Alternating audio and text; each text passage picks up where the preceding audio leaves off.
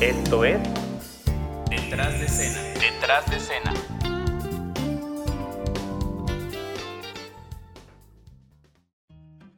Hola, ¿cómo están? Mi nombre es Gerardo Chanona. Bienvenidos a un nuevo capítulo de Detrás de escena. El día de hoy me gustaría que nos centráramos a hablar de los performances, de las actuaciones en vivo, de por qué es importante montar un espectáculo, un espectáculo de calidad. Y claro, es muy importante que tú tengas una gran canción, una bonita canción, un gran talento, pero si tú ya estás teniendo éxito, es importante que te cobijes con una gran producción, con un gran espectáculo. Necesitas muy buenos músicos, necesitas una producción audiovisual, necesitas un gran production manager que se encargue de tener esa producción perfecta para cualquier concierto.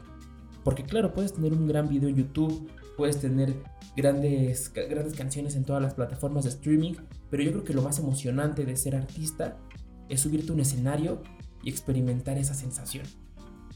Y qué mejor si es una producción tuya, es un espectáculo 100% tuyo. Yo creo que eso no se compara definitivamente con nada. Y hay muchos artistas que tenían grandes canciones pero no tenían a lo mejor grandes producciones. Y también existe el caso donde a lo mejor no tienen la gran voz, pero su forma de hacer show, a lo mejor son muy buenos bailarines, a lo mejor tienen un gran talento y se desenvuelven muy bien en el escenario. Y yo creo que eso cuenta muchísimo al momento de una, de una actuación en vivo. Yo creo que vale muchísimo esforzarse e invertir mucho tiempo en desarrollar un buen espectáculo. Y claro que para esto no lo puedes hacer solo, sino que necesitas un gran equipo de personas, un manager que te asesore, necesitas coreógrafos, bailarines, un excelente, unos excelentes músicos, gente experta en audiovisuales. Y esto, se lleva, esto necesita tiempo.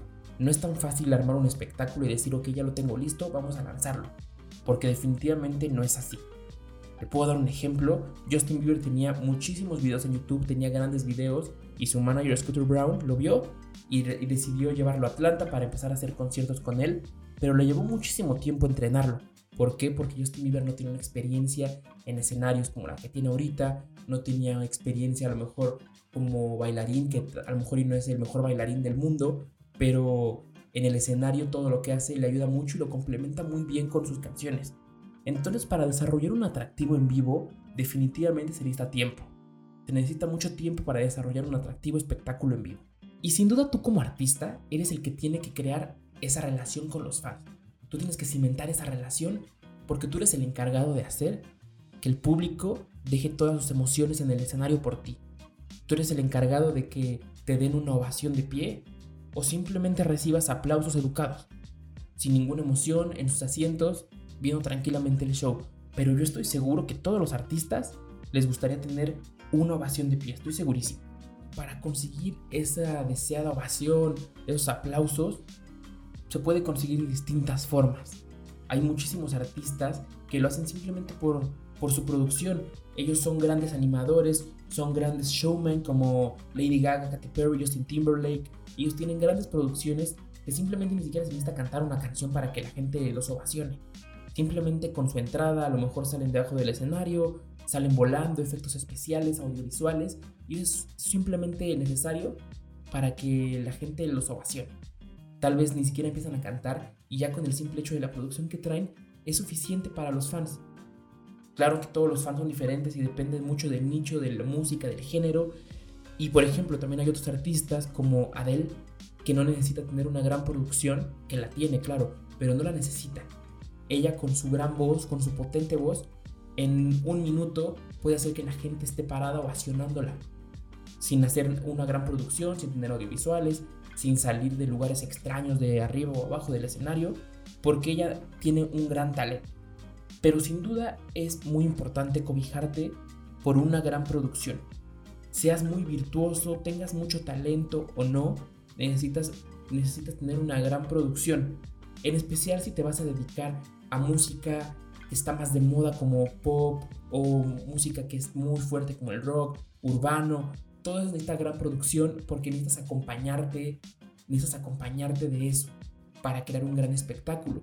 Hay artistas muy conservadores que claramente no necesitan gran producción como son músicos de jazz, música clásica, bossa nova, tal vez no necesitan una gran producción porque ellos prefieren más que la gente esté centrada oyendo su música, prefieren que estén más concentrados y simplemente a los fans tampoco les gusta mucho llegar a un espectáculo de ese tipo y ver una gran producción.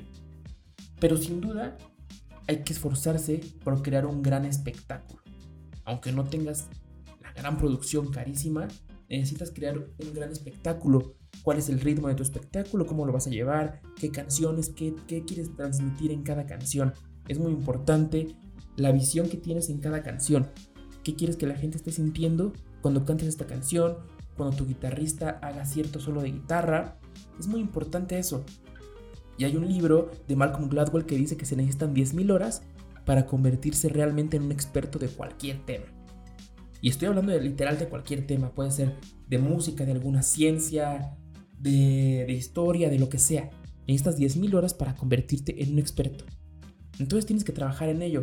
¿Y cuál es la mejor forma de trabajar en ello? Actuando en vivo y actuando en vivo, obtener respuesta inmediata de la multitud. Eso es lo que tú necesitas para poder empezar a crear un buen show. Empezar a actuar poco a poco en vivo, empezar a crear un show pequeño, obviamente ensayar muchísimo. Necesitas ensayar muchísimo si quieres crear un gran espectáculo. Y tanto para actuar en espectáculos es muy importante también practicar muchísimo una grabación en vivo. Porque aunque no lo creas, se necesita ensayar mucho y se, necesita ensayar muchísimo, muchísimo para transmitir en un disco en vivo.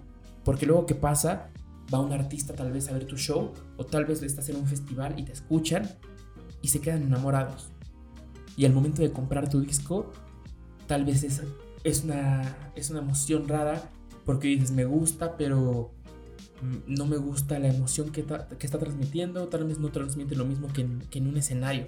Y aunque tú puedas pensar tal vez que en un disco, en un Spotify, en cualquier plataforma digital, a lo mejor tú piensas que no se puede transmitir, pero claro que sí.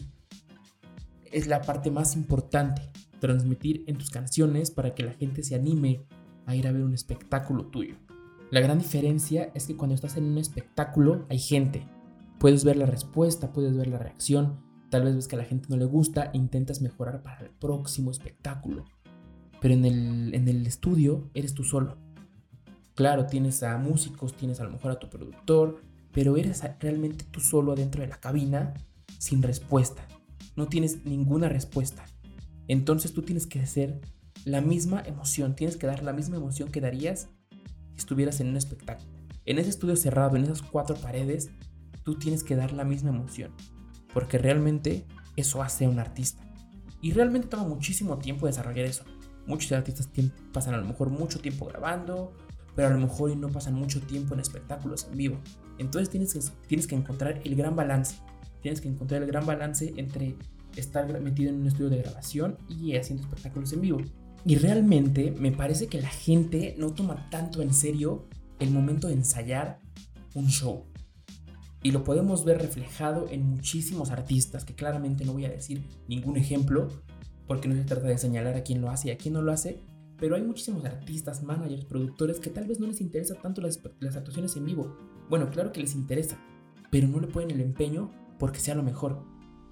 Y les voy a contar una anécdota que relata John Kellogg, uno de los mejores abogados que existen en la industria musical para contratos, derechos de autor y regalías.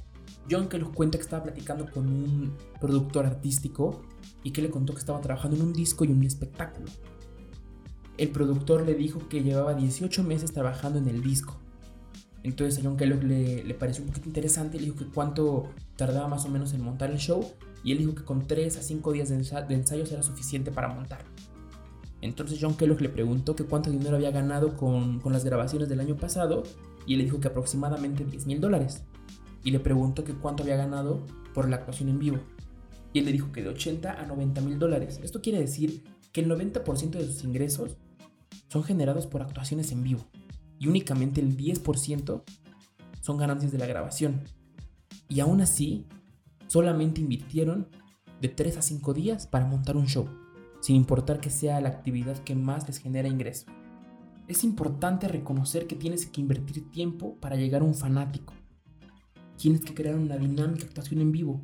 No se puede poner el carro delante del caballo. No se pueden hacer las cosas de modo contrario. Tienes que hacerlo del modo lógico. Y a lo mejor ahorita tú ves muchísimos artistas que tienen grandes coreografías, que tienen grandes bailarines. Podemos hablar de Lady Gaga, Katy Perry, Usher, Justin Timberlake y a lo mejor tú puedes creer que con ellos empezó esa tendencia de empezar a hacer baile, pero la verdad es que no. Todo empezó prácticamente con un gran coreógrafo de espectáculos llamado Charlie Atkinson. Charlie Atkinson o Charlie Atkins como lo conocían, fue un gran coreógrafo para músicos de RB, de soul, y realmente con él fue que se empezó a, llevar a cabo toda esta cuestión de, bailar, de la coreografía, de tener bailarines y simplemente de que los mismos cantantes empezaran a hacer las, coreografías sincronizadas.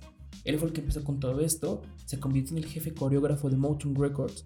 Ustedes saben que fue uno de los sellos más importantes que ha existido de la música soul, RB, de, de la música afroamericana. Y él era el coreógrafo de todos esos actos o de todos esos artistas. The Miracles, The Four Tops, The Temptations. Él es el que inició con eso. También fue el coreógrafo de los OJs durante muchísimos años y realmente hasta que falleció, él, él siguió siendo el coreógrafo de muchísimos artistas. Y él no era simplemente como un coreógrafo, él era como un sargento. Él tenía los artistas formados, haciendo la coreografía, haciéndolo de nuevo, haciéndolo de nuevo hasta que le saliera perfecto. Los tenía sudando, trabajando 4 o 5 horas diarias, practicando sus rutinas. Y al final de la historia, todos los artistas fueron súper exitosos. Y claro, tenían muy bonitas canciones, cantaban muy bien, eran grupos vocales excelentes. Y yo creo que ese fue el factor de éxito. Independientemente de todo lo, grandioso que hacían, esa diferenciación de, de, estar cantando, ser un grupo vocal y al mismo tiempo un grupo que haga coreografías sincronizadas, yo creo que eso fue una gran ayuda para el éxito y sin duda alguna provocó grande respuesta de la audiencia, de los fans, de gente que ni siquiera los conocía pero los llegaba a ver en eventos esporádicos, en festivales. Y yo creo que es lo que tenemos que hacer. Y tú puedes tener una gran larga carrera en la industria musical si le dedicas el tiempo necesario. Yo creo que ese es como el consejo principal de todo lo que te estoy diciendo, independientemente de la actuación en vivo, de las grabaciones, dedicarle el tiempo necesario. Recuerda que si tienes el talento, tienes que trabajarlo. Si lo tienes y trabajas en ello, puedes lograrlo. Yo soy Gerardo Chanona, muchísimas gracias por escuchar este capítulo. Espero te sirva, espero te haya gustado. Si tienes gente que crees que le pueda servir estos consejos que estoy dando, comparte todo este podcast con tus amigos, con gente de la industria. Estoy seguro que les va a ayudar a muchísimos. Si quieres que hablemos de algún tema en especial, me puedes contactar en todas mis redes sociales. Estoy como Gerardo H. Chanona, en Instagram, en Twitter, en Facebook estoy como Gerardo Chanona o puedes buscar mi sitio web gerardochanona.com. Ahí están todos mis correos de contacto si quieres que hablemos de algún tema, si tienes alguna sugerencia, si necesitas alguna asesoría de algún tipo, con mucho gusto nos puedes escribir. Vamos a estar subiendo episodios toda la semana como lo hemos estado haciendo anteriormente. Y vamos a estar teniendo unos invitados muy especiales las próximas semanas. Así que te invito a que te suscribas en todas las plataformas digitales y también en YouTube. Gracias por escucharnos, yo soy Gerardo Chanona y nos vemos en el próximo capítulo.